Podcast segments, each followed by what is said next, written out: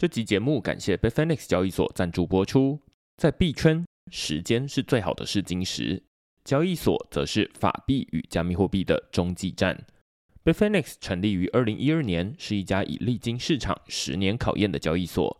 Bitfinex 透过加密货币帮助人们实现金融自由，让转账像是传讯息一样简单，不再有国界之分。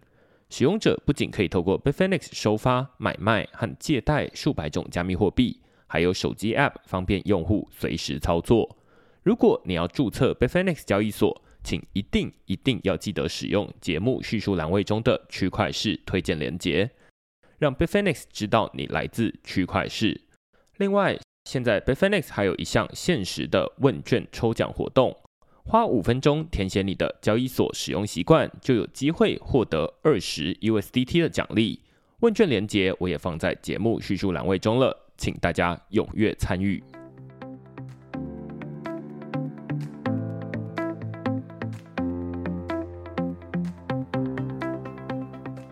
Hello，大家好，欢迎大家来到区块势的 Podcast，我是区块势的作者许明恩。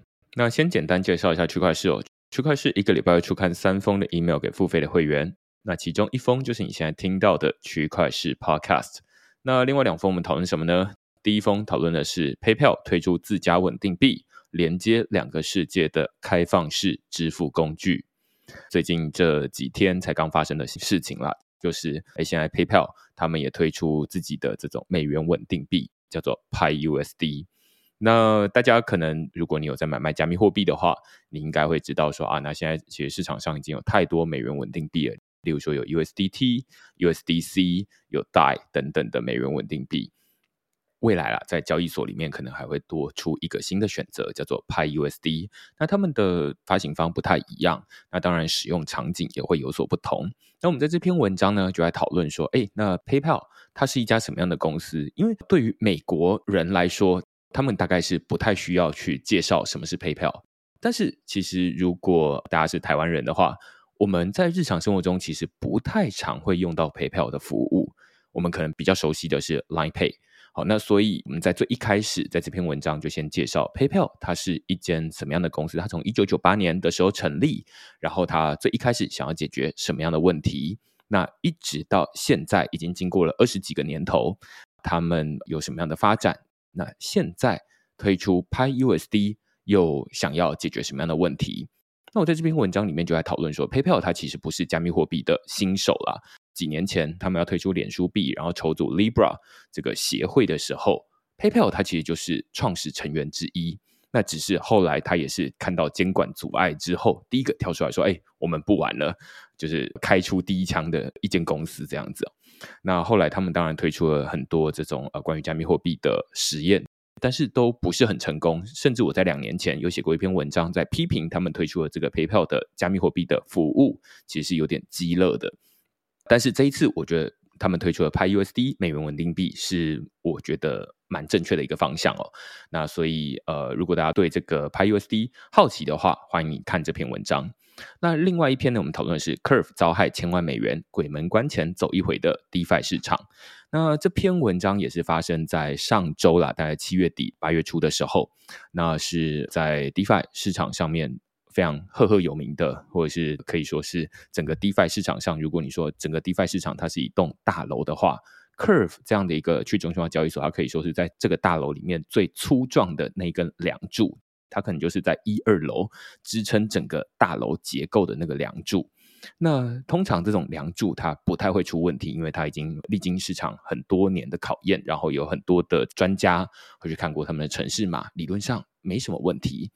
没想到在七月底的时候，Curve 被这个骇客入侵，损失了在七千万美元左右。那我们在这篇文章就在讨论说，到底这件事情是如何发生的，以及它后续会对大家对于这种去中心化金融有什么样的影响。其实我在看到 Curve 被害的时候，我自己是正在休刊的时间，就是正在放假，然后我一直有点挣扎，就是想说，哇，我自己也有放一些资产在 Curve 里面，所以我是有点担心的。但是又觉得说，好像暂时提不起劲去看这些东西，一直到后来回来开始工作之后，才发现说，哇，那 Curve 被害它其实只是一个开始而已。在整个七月底到八月初的时候，它其实是整个 DeFi 市场它都经历了一个呃，可以说是差点就要大海啸的一个状况。所以我在这篇文章就会说啊，这是一个鬼门关前走一回的 DeFi 市场。那如果大家对这些主题有兴趣的话呢，欢迎到 Google 上面搜寻区块势趋势的势，你就可以找到所有的内容了。也欢迎大家用付费订阅来支持区块势的营运。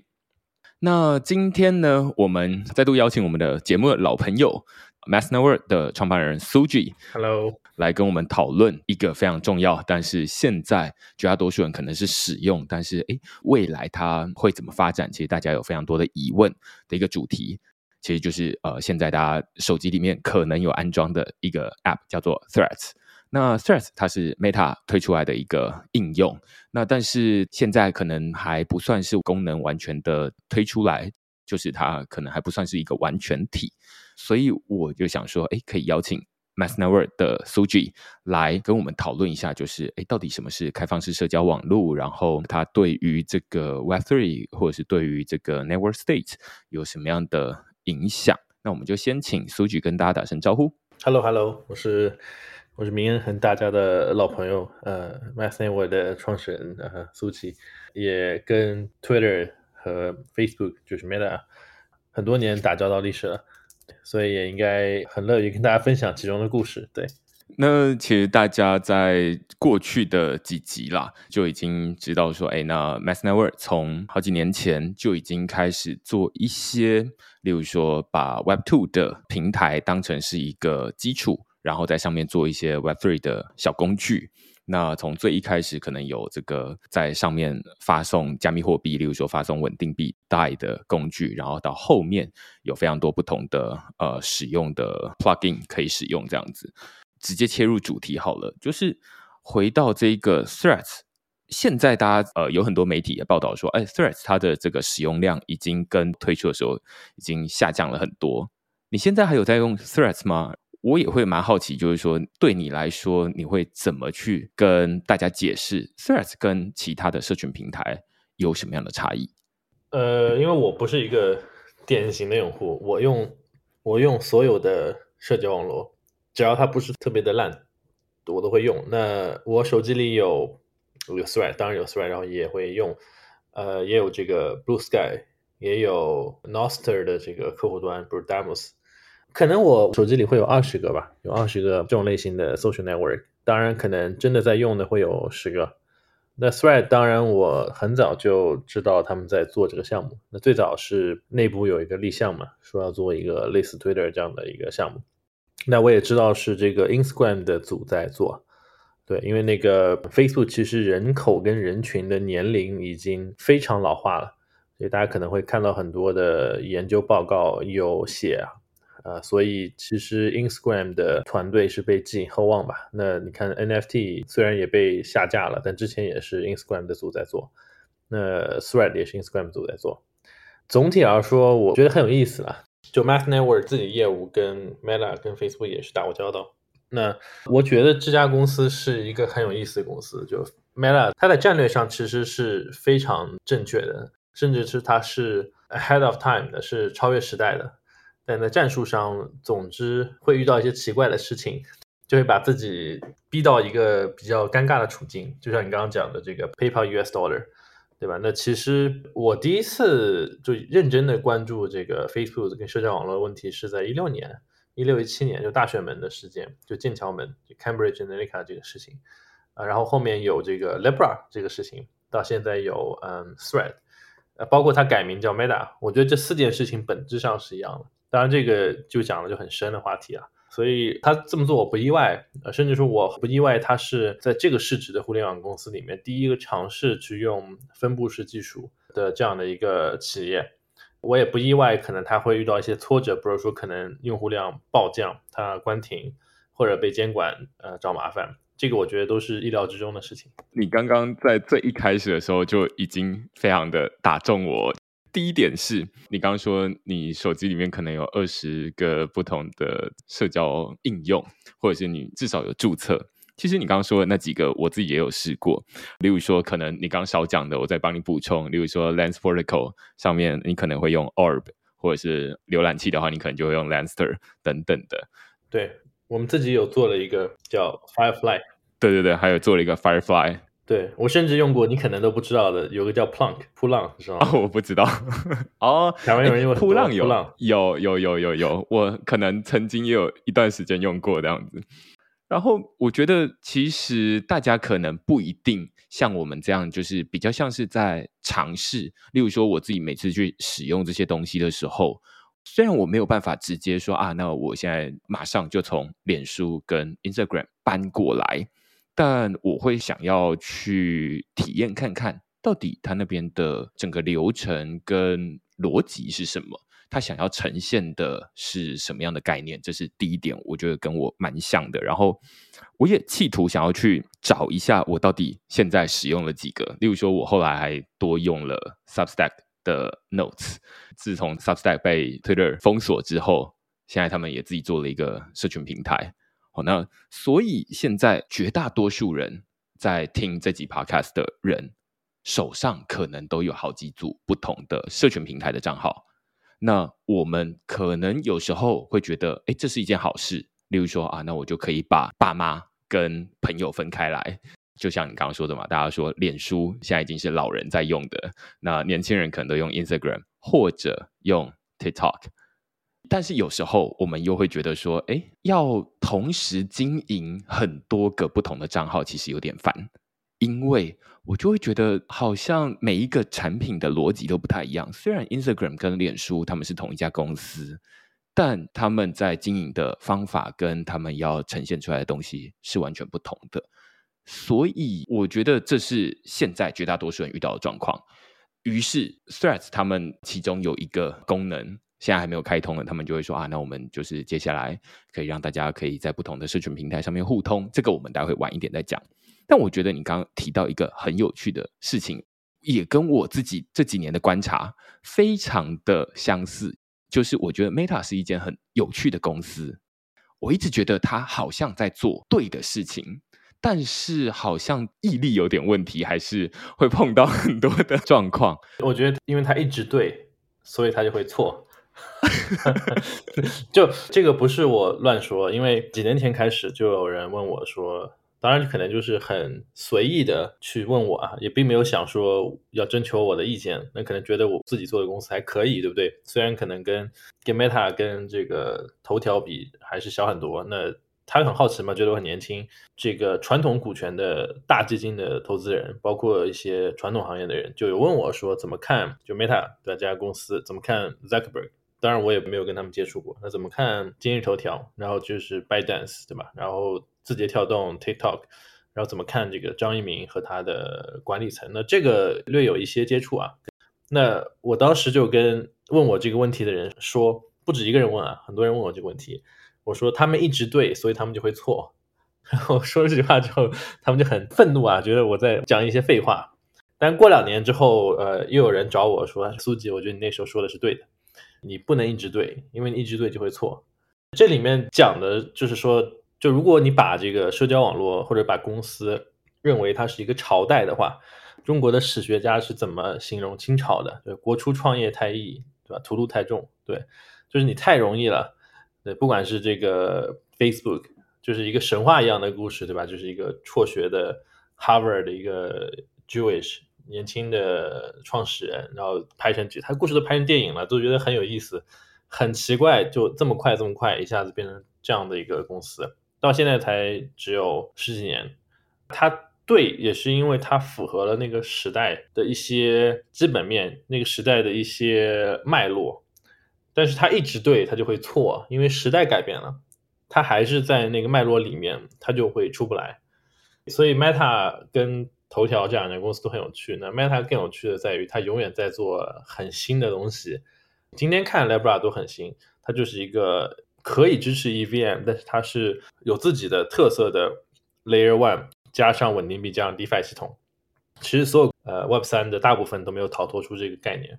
那 Meta 做 Metaverse 这个又把所有的这些元宇宙啊、GameFi 啊，所有的这些东西都包括在里面，当然也亏很多钱啊。那他要做 Thread，这个等会可能明年会讲这个 Fediverse，讲这个他遇到的这些问题，又把这些包在里面。但是我觉得就是因为他一直在对了，所以他一定会错。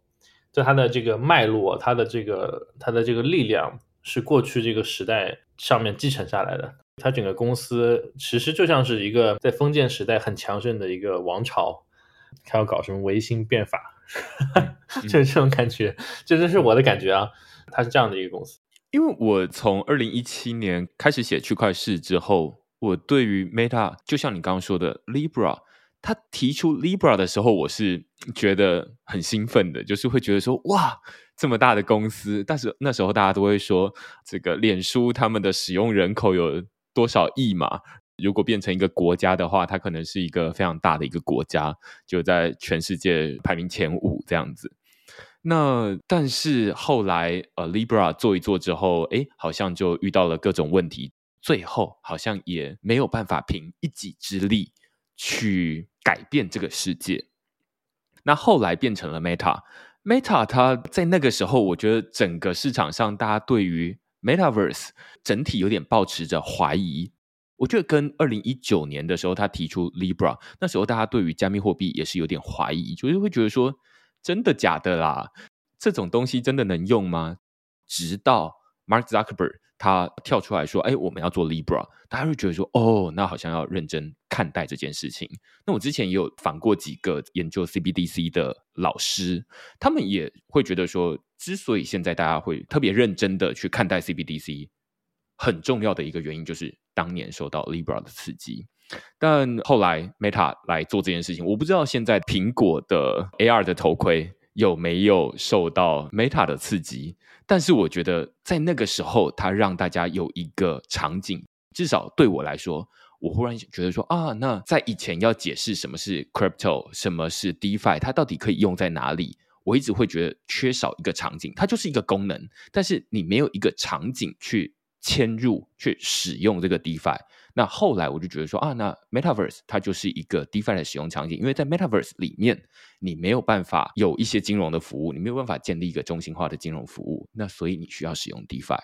那一直到这一次的 Threads，我还是会觉得哇，好厉害，就是每一次都走在时代的尖端。但是你刚刚说，因为它一直对，所以它就会错，这是蛮颠覆大家。或者是说，蛮跟大家认识的、理解的东西不一样，因为它看起来就是每一次都超前布局啊、超前部署。那这些超前部署，难道最后的结果就是这样吗？就是大家不是梦想，都是想要当先知，然后都是想要比这个时代的趋势还要来得更早知道这些东西。没有，很有意思。我在录这期节目之前，我昨天把《走向共和》又看了一遍。嗯嗯嗯，就跟这个节目没有关系，就很 random 的随便在这个 Netflix 上随便看了点节目，然后看到有人在剪 YouTube 上剪这个的精选集，我就把它看了一遍。里面当然这可能应该不是正史啊，就是编剧写的，说李鸿章跟这个梁启超说，一代人只能干一代人的事。当时那个梁启超跑去。广东吧，两广总督劝这个李鸿章废掉这个清廷，然后然后走向共和，他自自任大总统，然后李鸿章也没有反对啊，这当然是电视剧了，他他没有反对，他就笑着看着这个梁启超说：“一代人只能干一代人的事。”我我觉得其实这个扎克伯格他没有明白这一点，他觉得说我还可以，我是一个二十岁就开始创业，没有什么很强的背景，对不对？他也只是一个不错背景出身的学生。一路凭自己创建了这样的一个，就他在剑桥门之前，他就是美国梦的象征嘛，对不对？一个这样的学生，父母也只是高级中产，呃，当然读了不错的学校，有不错的家庭背景，但他靠自己努力，这样的一个美国梦的象征，而且在创业过程中得罪了富二代，呵 呵还没有事情，对不对？但是我明显的感觉到，就是他没有意识到说一代人只能干一代人的事情。包括那个张一鸣也没有意识到一代人只能干一代人的事情，就是他们面临的问题是一样的，就是你你今天变成了民族国家，国家与国家之间地缘政治在这个赛博世界里斗争的投影，对吧？就是这个事情嘛。所以李鸿章很明白嘛，李鸿章很明白说他可能现在只是慈禧太后的，按照当时的来讲是这个后党跟帝党之间，他是一个代理人，对吧？他做一些 whatever 的事情，对。那他扎克伯格就没有明白这个事情，所以他一直在试啊，所以说一直在试。就是我觉得我是我是一个白手起家的人，我一定要再创辉煌，我一定要这个做一个更牛逼的事业，做一个我看到的未来。那么他看到了什么未来呢？我我一直在想啊，就我我闲着没事的时候就会去揣测有些人在怎么想这个事情。那我不会去看他怎么执行，因为那样的一家大公司，它的执行一定是会有很多的阻力。比如说他原来想做这个，但是没有做成。特别是他本人和他的这个早期团队去写的一些东西，一般是他内心的流露嘛。那我就去想嘛，他想象中的这个赛博世界是什么样的世界？首先要有一个链，这个链有很多很多的 player，就很多的 player 之间可能并不完全是美国公司，对吧？因为还有一些 NGO，呃，还有一些这个大学，呃，非营利组织。然后这个链上有一个美元以外的超主权货币。他也没有直接用美元哦，就是我相信以当时这个 Facebook 的能力，他应该知道有 USDT 这个东西。USDT 这个东西在一七年的时候就在币圈已经爆火，对不对？存在了很多年，他没有选择美元啊，他选择了一个超主权货币，对吧？那他这个就是在模仿什么？是在模仿那个国际货币组织 IMF 的这个叫特别提款权，对 SDR，对 SDR，Special Drawing Right。这个东西就就很玄乎了，但其实它的野心很大，它要这个东西，对，它完全可以说我是一个美元 stable coin，对吧？我我抄 Tether，我做一个合规的。当时 Circle 也存在，他要自己做，他不要投，不要买，不要自己做，他买也不要接受控股，他要收购，对不对？那肯定谈不拢嘛。那这个世界它底层是这样子，那它表现的什么样子呢？就是表现的，因为人是一个。感官动物，对不对？你不能说光给你一堆数学公式，你根本不理解。那表现什么样子？就是有很多小人在你的眼镜里面，可以跟他说话，可以跟他吃饭，这个 interview。然后可能那个小人还没有腿，没有手，呃，大家都在骂嘛。他说为什么没有腿，没有手？这个我觉得是因为，呃，也有可能是别的原因啊。但我认为说他们最早做 Meta 的时候，想要抽离出物理这个感觉，就他并没有说我要跟物理世界一模一样。我们都已经在 Metaverse，我们在元宇宙了。我们长得像人一样就已经很奇怪了，好不好？对，就是我跟明恩如果在元宇宙里 interview，我还是人的样子就很奇怪。嗯、我为什么不能成为一个一个外星人或者一个猫，对吧？为什么一定要像人的样子？至于我有几个手指呢？小问题了。所以我我觉得他这个潜意识里认为说元宇宙 Metaverse 这个世界是跟物理世界独立且不一样的，并且。我刚刚也讲了，它底下有个公链，有一个国际型的这种货币，不是美元。然后他又做了 Thread，他 Thread 也也也等会明天会讲这个 Fedverse 也会支持去中心化的社交网络跟别人连接。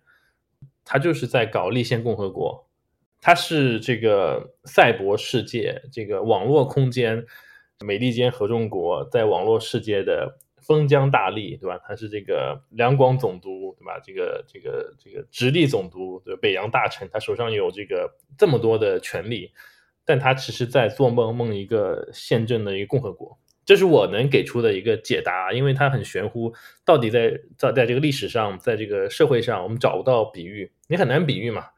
我能想到的就是说，他想做那个东西，但是肯定不可能成功，所以他就会做得很奇怪。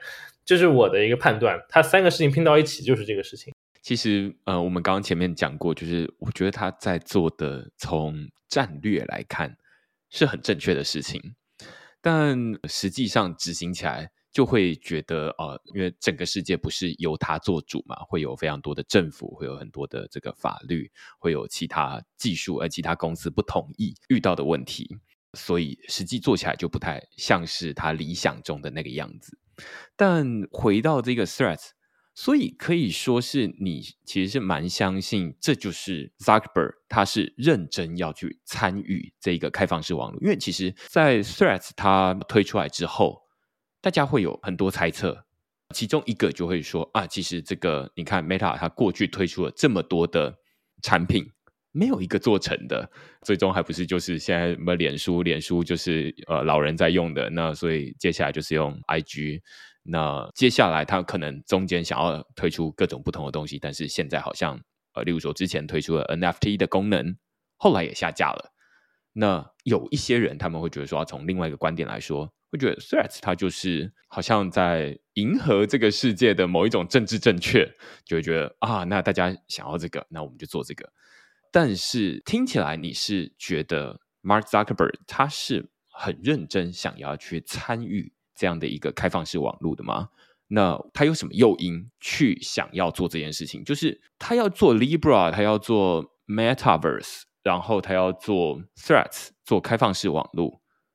为什么他要做这件事情？这对他来说有什么样的好处？还是他好像在寻求一个历史定位吗？他已经成功的太早了，但是他会觉得说啊，那接下来我要做一些政治正确，或者说长期趋势来说是对的，要很多资源没关系，我手上有很多资源，我投。但是后来最后发现的是啊，那即便他手上有这么多的资源，他还是没有办法去改变整个时代的发展方向，是这样吗？还是他有不同的原因？嗯，我觉得因为根本上来说，就是今天的科技公司。到了 Meta、Google、Apple 这个程度，对吧？我们就说这个呃 Flag 嘛，当然现在 LinkedIn 也没有了。但是这些大公司唯一能够阻止他们的，就是就是国家的政府，或者说他们唯一这个这个畏惧的是国家的政府。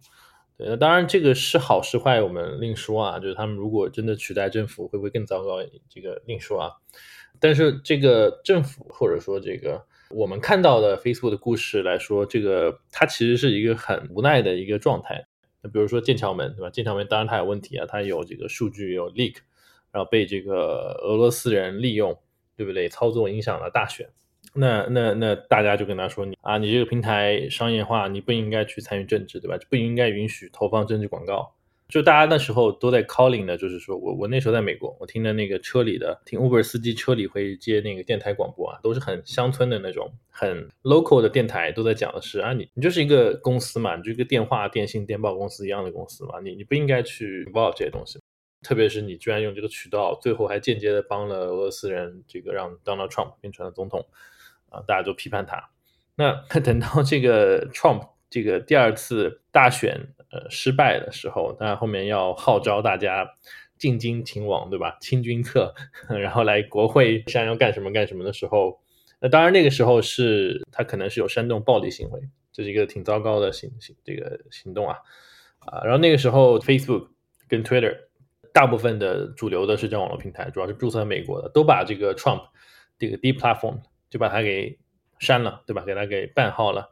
那大家要注意啊，那个时候他还是美国总统，如果没有记错的话，把他 deplatform 的时候，他还在美国总统的任期内，那可能第二天、第三天就离开白宫了，但他还是在总统任期内。这个时候大家好像又有一些人在夸他，说他这个行为很果断，但其实我觉得，可能大部分的美国人可对于川普是不是有意见不说啊，但是对于这个行为，心里面是会有一些警惕的。就是你，你为何要这个干预政治？但是你，你问他们说，哎，那你，你请告诉我，就如果我是扎克伯格，我应该怎么做？对，我是扎克伯格，你告诉我应该怎么做？哦，好像不删也不行吧？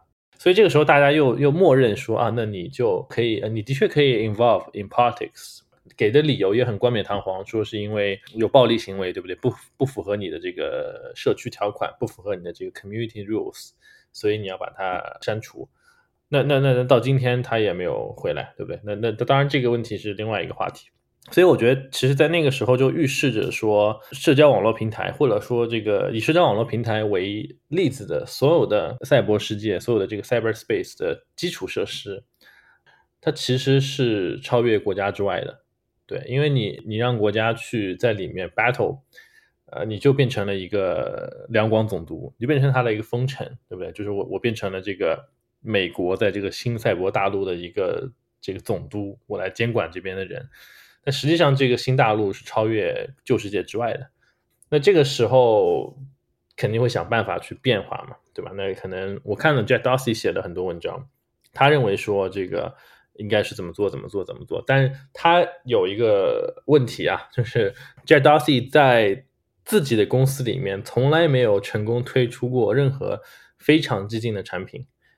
那当然，因为 Twitter 它是小股东，他可能每次想做被股东会都董事会都骂，对不对？那在在 Square 里面呢，Square 又是一个支付公司，它是一个我们叫美国两大支付公司，就是 PayPal 跟 Square。那现在改名叫 Block。那 Block 呃有没有做很激进的事情呢？也有啊，他有买很多比特币，当时是 Block 有买，那 Tesla 有买，到现在应该还有在在持有啊，没有没有直接全卖的，应该是有去做一些套保，对吧？有做一些操作，但还是一个 believer。然后他也是最早把这个主流支付渠道上接入了比特币。但是如果大家去看 Block 的产品的话，发现它是不支持以太坊跟其他的币的，因为这 Darcy 觉得是空气币嘛，对，他也没有想过要发行自己的稳定币，从来没有过啊，可能也是因为他支持这个 Bitcoin，对，所以他其实这一方面又是不激进的。那只有这个 Meta 一直在做很激进的尝试，而且是用自己的公司。用自己的公司品牌跟形象、跟产品、跟资源，而不是说投一些项目。对，因为那个呃，Zuckerberg 自己的钱在有有一些基金啊，在那个 Iconic 啊这样的基金里面，他们其实也不太投 crypto，呃，也甚至说也不太投去中心化社交网络，也都或多或少跟我们有一些接触，其实都投的很财务投资，完全是理财型的投法。对，所以所以这个是我一直觉得这个非常 surprised。那讲回 Thread，一般大家是认为说，因为这个 Elon Musk 买了这个 Twitter，对吧？买了改名叫 X，那他跟这个 Zuckerberg 关系也不是特别好，两位还要打架，对吧？还要去 八角笼里拳击。那作为一个以以 social network 以社交网络起家的一个巨头公司来说，啊，他要去抢夺 X 的用户，对吧？并且他可能也发现了说，这个伊朗的野心还要做支付，这就是原来 Libra 想做的事情，他也很很不爽，他要去在别人的后花园里搞一些事情，啊、那我觉得这个这个想法也可以理解啊。但是如果是为了这个目的，他完全没有必要去承诺那些东西啊。你看他在那个他的这个员工，包括他们的工程总监，在 Thread 上之前有连续发帖说，他们一定要支持。他们一定会支持这个 Fediverse 啊，Federated 呃，Federated Verse，Fediverse 就是这个联邦网络。对，然后大家可能那个，因为我很多朋友是记者，他们并不知道 Fediverse 是什么。虽然我给他们讲过，当时他们注册了 Thread，然后 Thread 会有一个呃引导页面，他会教你这个什么是 Thread，为什么我们要做 Thread，怎么用，用用 Instagram 登录。它的引导页的第二条，我记得很清楚，就是第二条，他就告诉你 What is Fediverse。这些记者有些不是很了解科技的，就会说啊，怎么刚刚 Metaverse 结束，他又要搞一个 Verse？对，我会觉得完全没有必要，因为我们去了解的这个中美或者是这些大的互联网市场的产品经理跟设计，呃，跟这个 User Interface 的这个叫 Golden Rules，就是不要让用户去理解这些有的没的东西，你就不应该出现这句话，好不好？就点一点鼠标，点一点按钮，赶紧赶紧用，这个发发照片，看看美女。这个就是 Golden Rules，就是大部分的今天的 design 都是 Golden Rules。对，就像你用 Line 的时候，它不会突然告诉你说啊，其实我们在服务器在哪里，然后我们有有这个节点网络什么的，他说你会觉得多多此一举。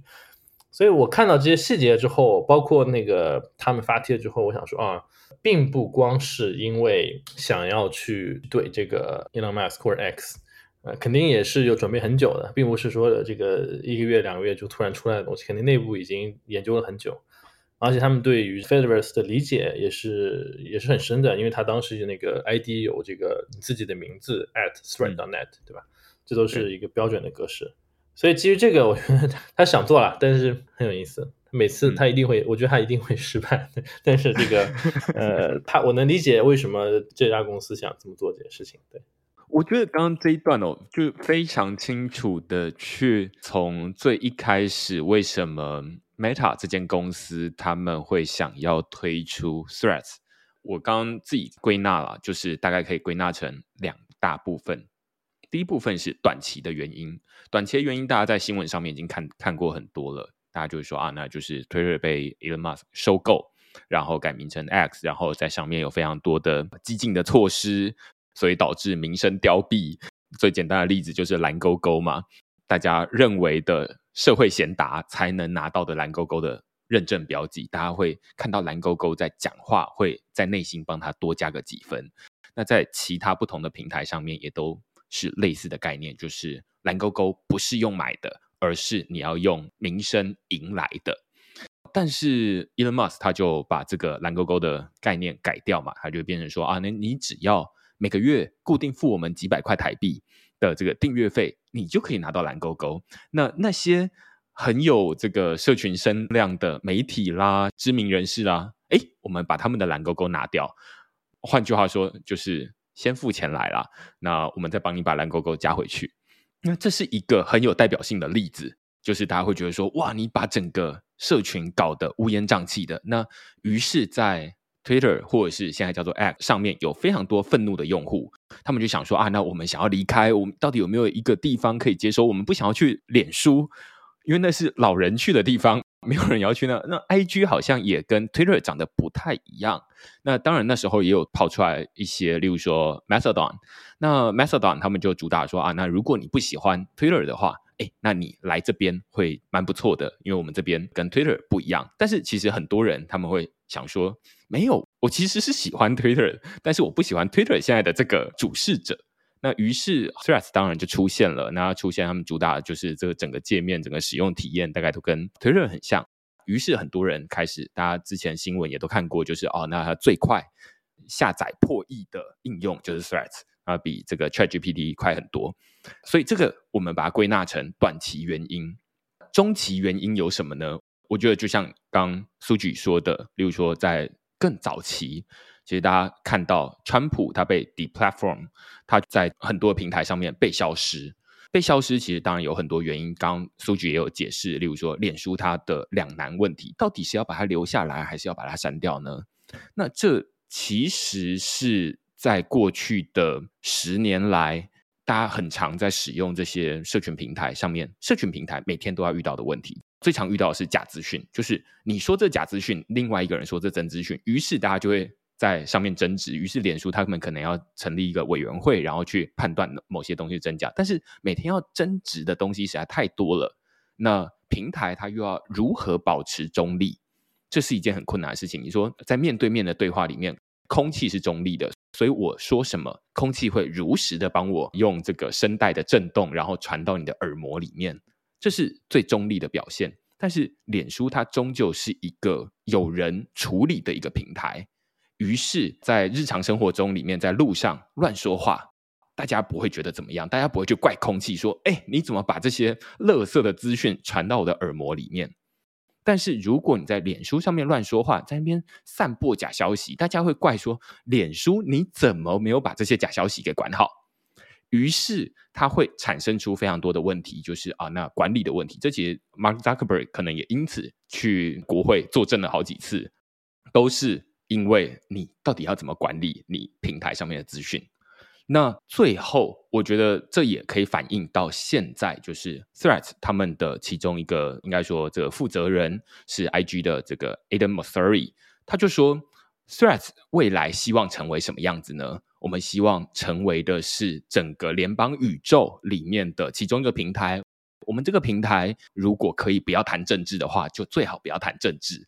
因为 中间会有很多的冲突，那你可以想象，就是这就是从以前的中心化的平台，他们遇到很多这样子两面不是人的问题，最后它会衍生出现在是一个。啊，那其实未来大家都可以在上面讲话，那只是以前大家在平台上面当成一个空气来帮忙传播，那现在他们会觉得说啊，那我不想要当这个空气，不想要当这个传播的人了，因为太麻烦了，常常都有很多的争执要我去处理，那我宁愿让后面的这些协议，也就是我们待会要讨论到的 ActivityPub 或者是 Fediverse 这个空间。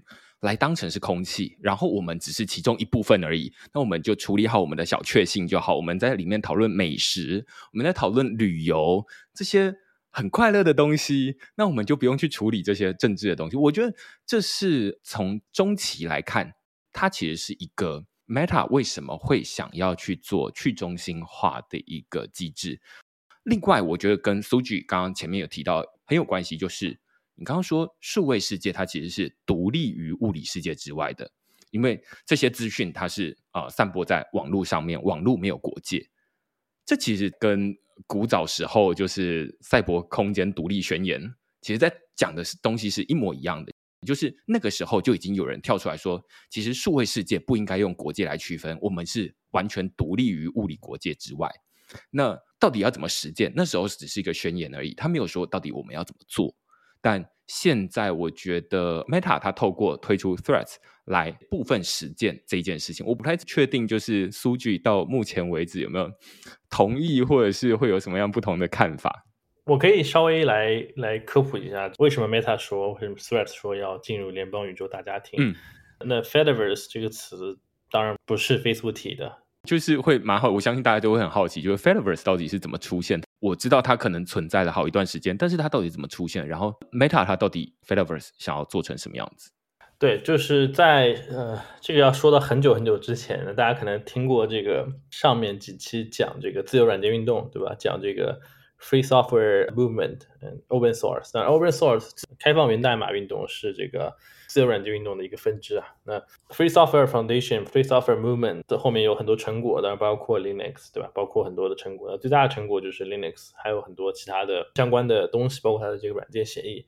那进入新世纪以后啊，就是在两千年之后啊，其实越来越多的人在使用这个互联网，就是 Internet，在使用 Web，对吧？那个时候是 Web 一点零，呃，去交互。那早期的 Web 其实是相对去中心化，但是在 Web 二点零，它快速变成了一种中心化的结构，因为就等于你每天从家里起床，你要赶到一个仓库，赶到一个广场，跟大家去交流。那那广场是由一个公司所拥有的，其实已经很快的就变成这样了。当然，在那个时候，大部分的企业家也好，大部分的投资者，包括普通民众，你要跟他讲这个，他会完全听不懂，他会觉得你是不是在这个危言耸听，对不对？那 Richard Stallman 就擅长危言耸听嘛。那他曾经还说过，这个软件的自由就是人类的自由。软件没有自由，人类就没有自由。这句话今天还有很多人质疑。那那个时候他们就说：“哎，我们不要要不要也做一个社交网络啊？然后呢，让大家感受一下怎么样能够做一个符合我们标准的社交网络，对不对？”那个他们就做了一个东西叫做 GNU Social。那 GNU 大家也知道，就是那个它的样子是一个驴嘛。是那个自由软件基金会的一个标志，那叫 GNU Social。那这个标准是由这个一个叫 Ivan Perdomo，他应该是一个西班牙裔吧？啊，最早这个标准叫做这个东西叫做 StatusNet，就状态网络 StatusNet，就让大家会发我今天吃了一个饭，就是一个状态嘛。StatusNet 后面就改名叫 GNU Social。呃，那最早做的时候是很早上古时代。那很快，嗯，大家发现它的这个底层协议 ActivityPub 还挺有意思的，那大家就会去在基于上面做很多东西。对，那 ActivityPub 是后面才出现的这个名词，最早呢，StatusNet 后来更多 Social 是在二零一零年、二零零九年，就真的是这个 Facebook 刚刚诞生的，呃，Twitter 刚刚诞生的那几年。那后面这个标准被大家接受了之后，呃，大家就会想说，这个标准要不要让谁去维护啊？呃，就会提到一个标准组织，就像以太坊有这个以太坊基金会。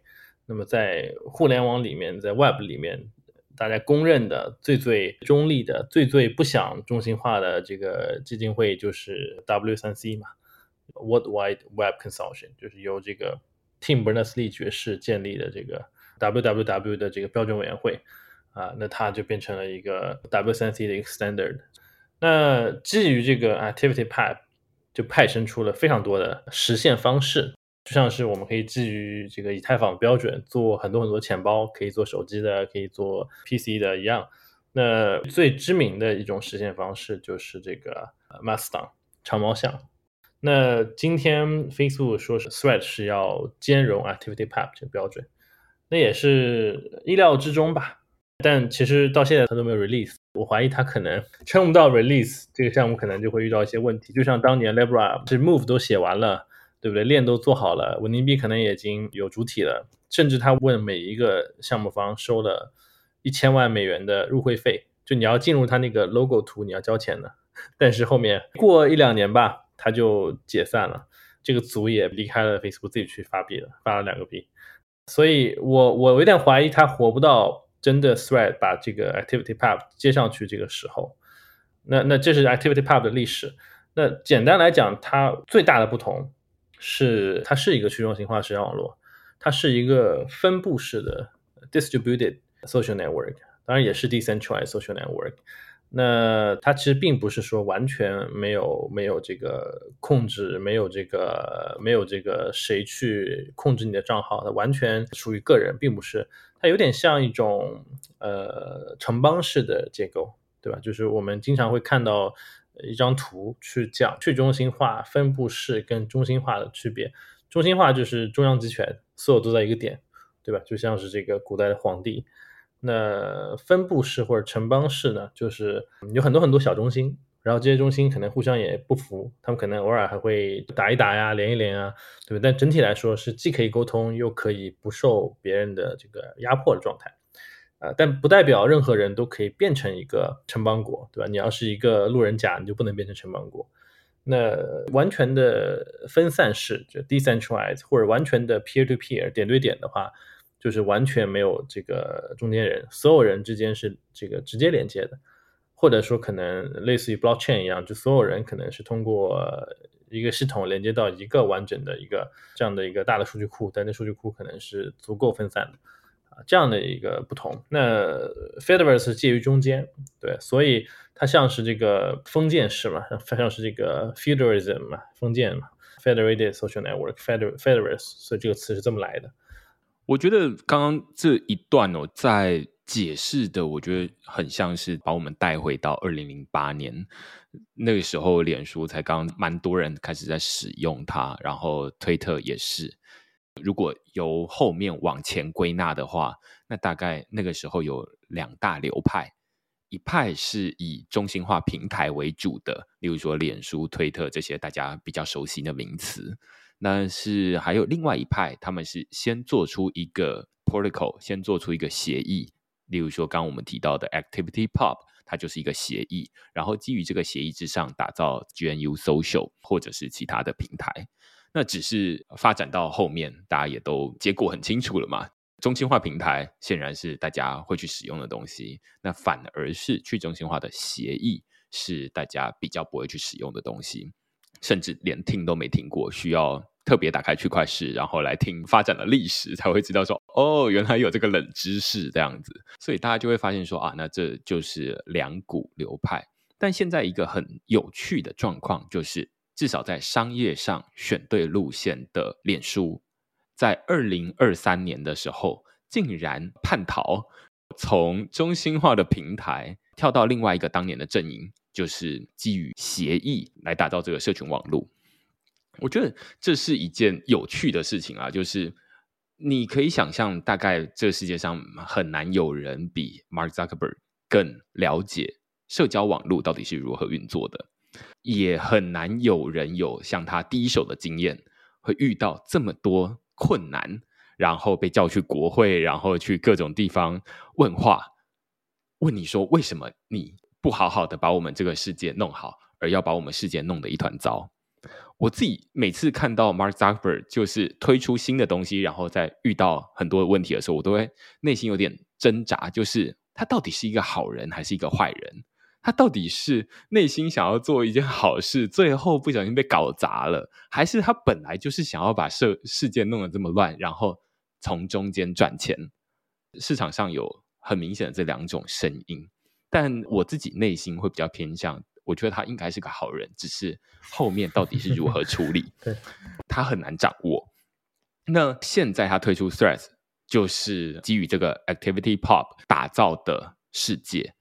那在这个世界里面运作的模式，就会跟以前我们在同一个封闭式的平台会很不一样。我们会说这是一个开放式的社交网络。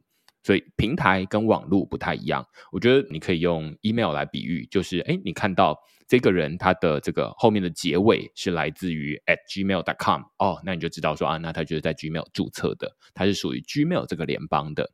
那你看到他呃后面的结尾是 at 一六三 .com 哦，你就知道啊，那他可能是属于网易哦这一派的，或者你看到他 at Outlook at iCloud 等等，你会发现说啊，那他们各自属于不同的联邦，但是他们彼此之间是可以互通的。所以这是一个蛮简单的例子来说明说啊，那在未来社群平台也有可能会变成类似这个样子，就是现在大家在脸书上面或者 IG 上面都只有一个名称，就是例如说我可能是 at mn 许好了，但是未来你可能会是 at mn 徐 at threats dot net，就是会有点像 email 这个结尾的状态。那如果另外一个人，例如说啊，他来自于 Litecoin，那他可能就是呃 mn 徐 at Litecoin dot 呃，我也不知道什么东西。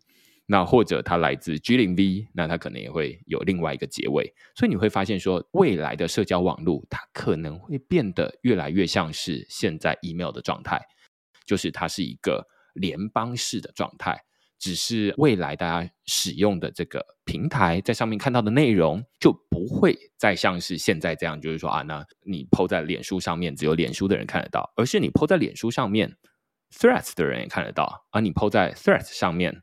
呃，其他使用这个 Mastodon 上面不同的伺服器的人，他们也可以看得到。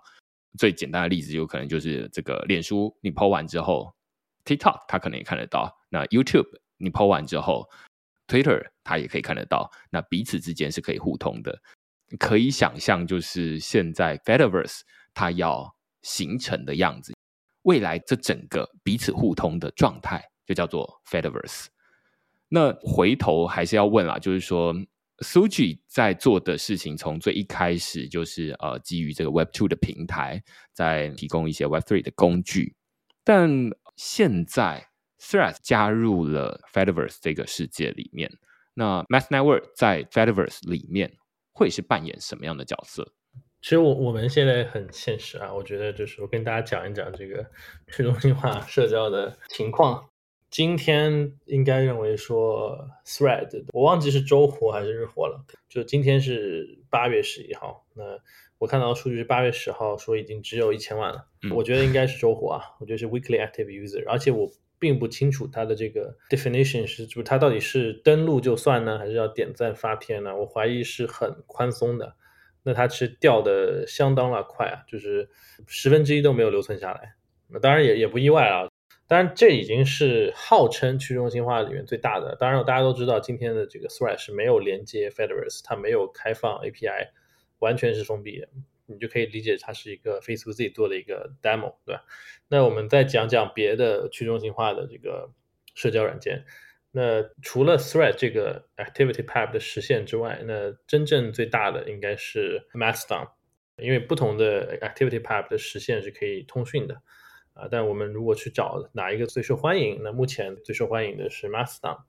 那 Mastodon 今天第一大的节点是 Mastodon 的 Social，第二大的节点是 Pawu.net，第三大的节点是 Mastodon 的 Japan 啊，然后还有这个其他几个。那 Mastodon 的 Cloud 是第六大。为什么讲这前六大七大呢？因为第二大、第三大、第六还是第五，那都是由我们 Math Network 就我们的这个团队跟我们的这个人员和我们的这个资金在维护。那这个 Pawu 也是曾经是一个日本著名的出版集团 Pixiv 子公司，对吧？被我们收购了。那他们其实不想做了，也没有提出很苛刻的条件，就最后就卖给我们了。甚至这个 Mastodon 的开发者都很少，对，因为 Mastodon 是一个非盈利组织嘛，或者说它它目前的状态可能以后会变成有有拆分出一些盈利部门，但是目前是完全非盈利的。那当时也就一年半之前，他们想做这个移动端，大家听起来可能会觉得很好笑，就是你你上线这么多年，你是没有这个没是没有 app，你要依赖于第三方开放 app。但这也正常嘛，因为它主打一个开放嘛。但那些第三方的 App 其实都不太好用啊。那我们当时是有收过来一个，并且持续维护。那当然它是个开源项目，所以也不算收了，就是我们去维护一个规模挺大的第三方的推特和 Mastodon 的这个客户端，叫 Twitter 啊。那这个事情呃，Mastodon 开发者是知道的，所以他们就跟我们聊说啊，就稍微给我们一点钱，能不能让我们帮忙去做这个 iOS 的版本的这个 Mastodon。应用，那我们就帮他做了。这其实是嗯，可以说明并没有多少人去理他。那为什么呢？因为大公司的员工，包括大公司战略部门，几乎不能做这种决策。你不能说我去给他免费做东西，对不对？嗯，对。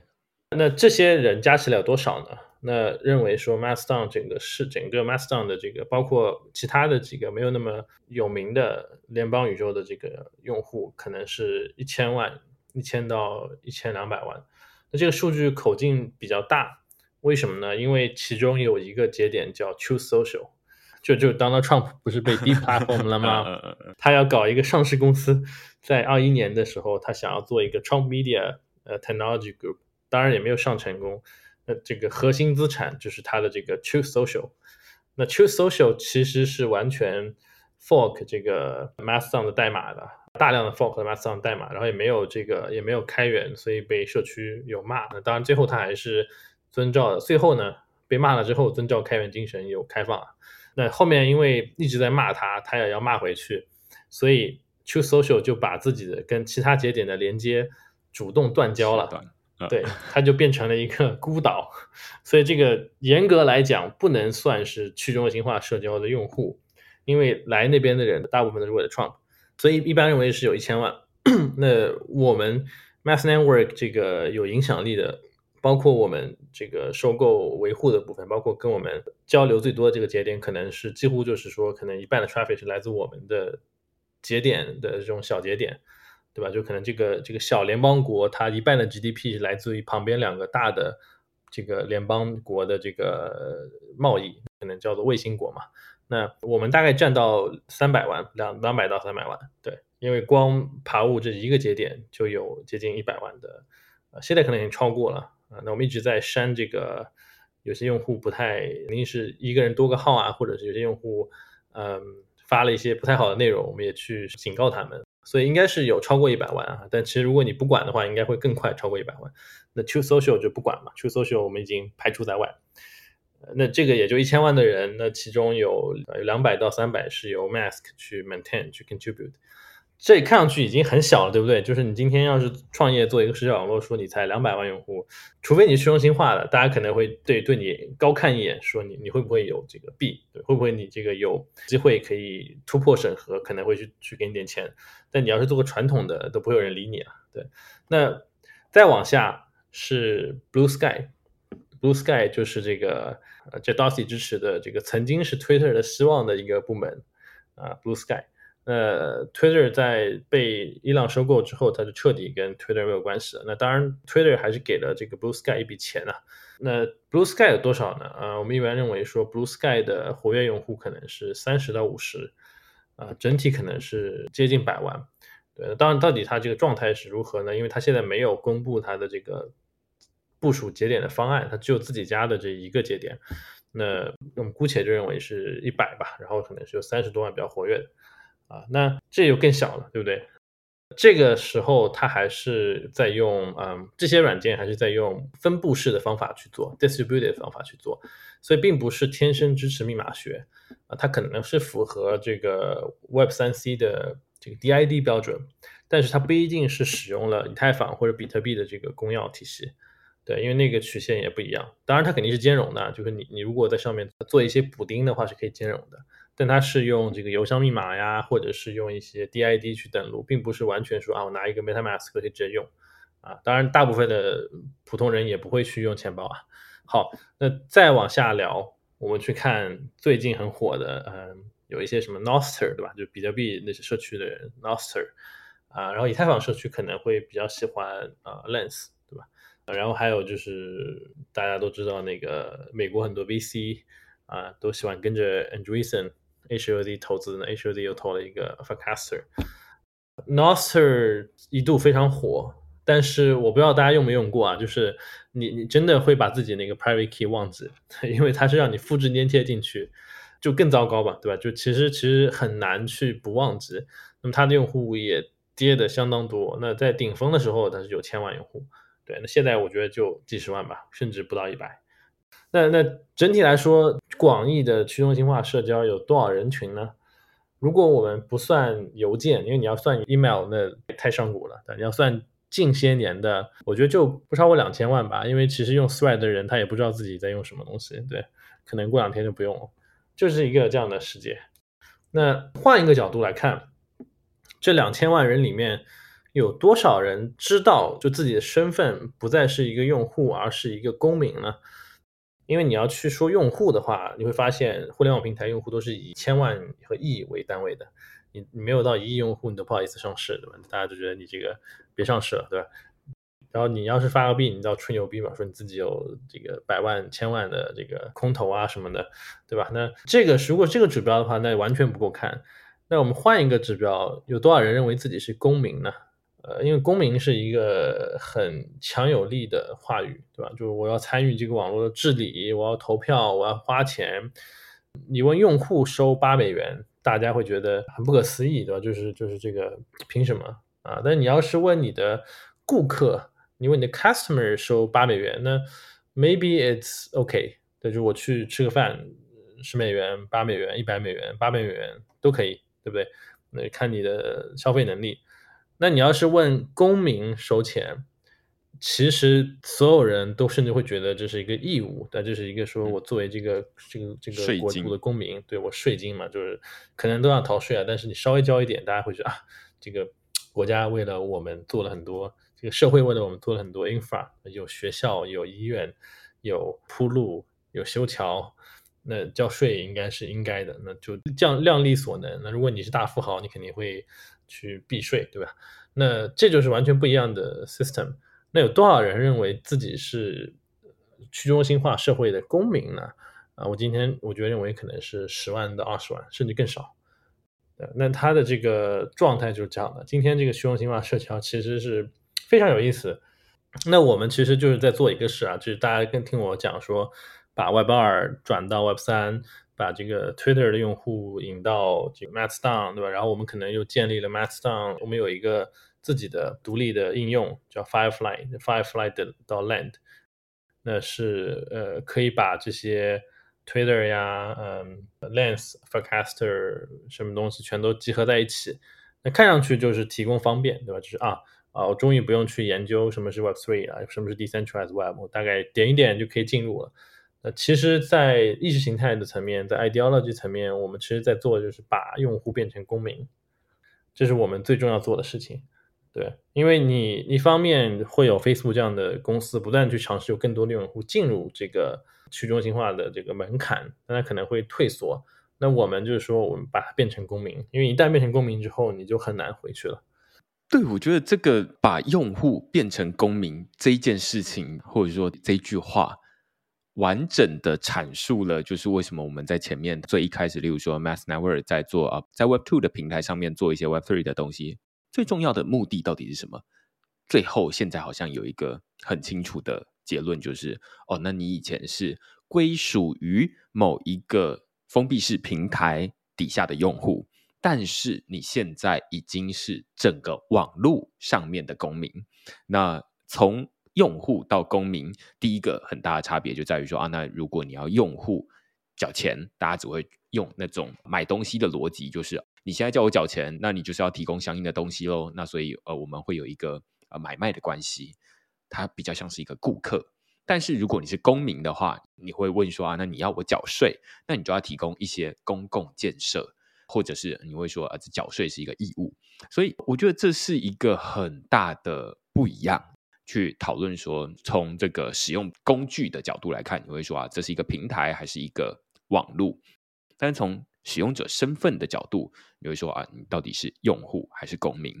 我觉得这也串到最后，我们要讨论，就是说，为什么 Web Three 的用户会这么关心这个 threats 的其中一个原因，就在于说 Web Three 它某种程度也是让我们可以从银行的用户变成资产的公民，也就是我们现在不在我现在手上的这些比特币，它不需要先存在某一个银行里面，由它帮我保管，而是我可以实际的持有它，所以我就是我。我不需要寄生在某一个公司底下，那这是一个很大的差别。那虽然他们发生在不同的地方，比特币发生在资产的领域，但是呃，这个 threat 它是发生在社交的领域，但是他们彼此之间是非常共同的。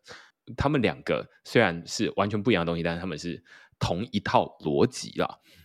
那我自己到目前为止就会觉得说，从最一开始我们在讨论说，哎，这个 Threads 它到底是什么东西？它到底跟其他社群平台有什么样的差异？然后在讨论 Meta 他们呃最一开始在做这个 Libra，然后后来做 Metaverse，然后后来现在在做 Threads，然后中间这个 Threads 他们使用的这个 Activity Pub 跟 Fediverse 到底是什么东西？最后我们得出一个结论，就是说啊，那如果要说你到底使用 Threads 有什么样的差异，那简单来说就是你已经身份被升级了，你不再是某一个平台底下的农奴。而是你是这个网络上面的公民，那公民自然会发展出很多不同的权利。当然现在还没有，甚至刚刚苏剧也有担心，这个 Threads 大概活不到它开放 Fediverse 的时候。我觉得活不到，因为另外一个很严肃的话题就是，就算它只有五百万人或者八百万人，你知道，它如果连入了其他的 Fediverse 的话，大概率是其他 Fediverse 破产，其他的节点破产。因为它增加了整个网络的 traffic，但是 Facebook 肯定是不想收税的，嗯，对，因为 Facebook 不想用以公民收税的方式收税，它是用别的方式去 treat 它的用户嘛。那别的这个节点在这个状态下大概率会倒闭，这个我觉得很可能就是 Threads 活不到它开放 Activity Pub 这一天。对，所以呃，我觉得今天我们这集啊，就是。比较从不是功能面的角度，而是从就是 Threads 它到底是什么样的东西，然后跟到底什么是开放式的社交网络，为什么要做这件事情？那当然在这里面有很多我们的想法跟讨论，但呃，我相信这也是在网络上面，因为这样的内容实在太困难了，然后也不容易去理解。你必须要看到说啊，那这 Meta 它从以前做到现在，然后你看它一直尝试这些新的东西，但是它却一直失败。但是你怎么又会愿意相信它是在做好事？然后你会相信它？例如说，至少我会觉得说，Mark Zuckerberg 他应该是一个好人吧？他应该是一个想要去改变一些东西。就是我去看他在解释这些他为什么想做的事情的时候，我都会觉得。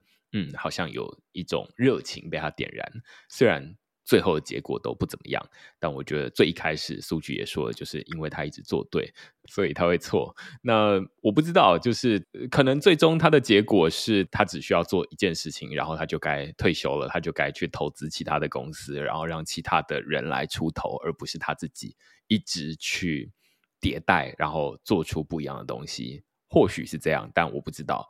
他也看到理想上科技应该要长成什么样子，但是我觉得对于整个世界来说，一间公司一个个人的资产跟力量可能还是太小了。虽然你可以在短时间之内吸引很多人下载 Threads 这个应用，好几亿人，但是你却没有办法长期坚持下去，然后一直吸引大家的兴趣，然后继续使用它。我最近在看大家说啊，那为什么要使用 Threads？就是会觉得说啊，自己在上面制造一些电子垃圾这样子，然后就是反正发发绯闻，感觉也还好。但是他其实也没有告诉大家说，为什么我们要做这个东西给大家。这个东西跟以前你在 IG 上面发，在这个脸书上面发有什么不一样？他没有给大家太多的理由，反倒是他给了大家一个技术的理由。这反而是让我觉得哦，那好像。他有一些理想，但是他可能也没有真的那么清楚，就是说到底要怎么把用户从其他地方引过来，那最后就会造成说啊，那感觉又是一个烂尾的状况，这样子。希望会不一样吧？对 对对。做了这么多努力，希望有一次是 至少是成功的这样子哈。那我们希望 Zuckerberg 可以多做几代人的事情，希望你可以打破这个历史的诅咒，让你可以多做一件其他事情。希望你会成功这样子。好，那如果大家喜欢我们今天这个关于呃去中心化社交网络的讨论的话，欢迎你到这个 Google 上面搜寻区块势，然后用付费订阅来支持我们营运。然后也欢迎到这个自己收听的平台上面给我们留下评价，呃我们就下个礼拜再见喽，拜拜，拜拜，今天谢谢苏句。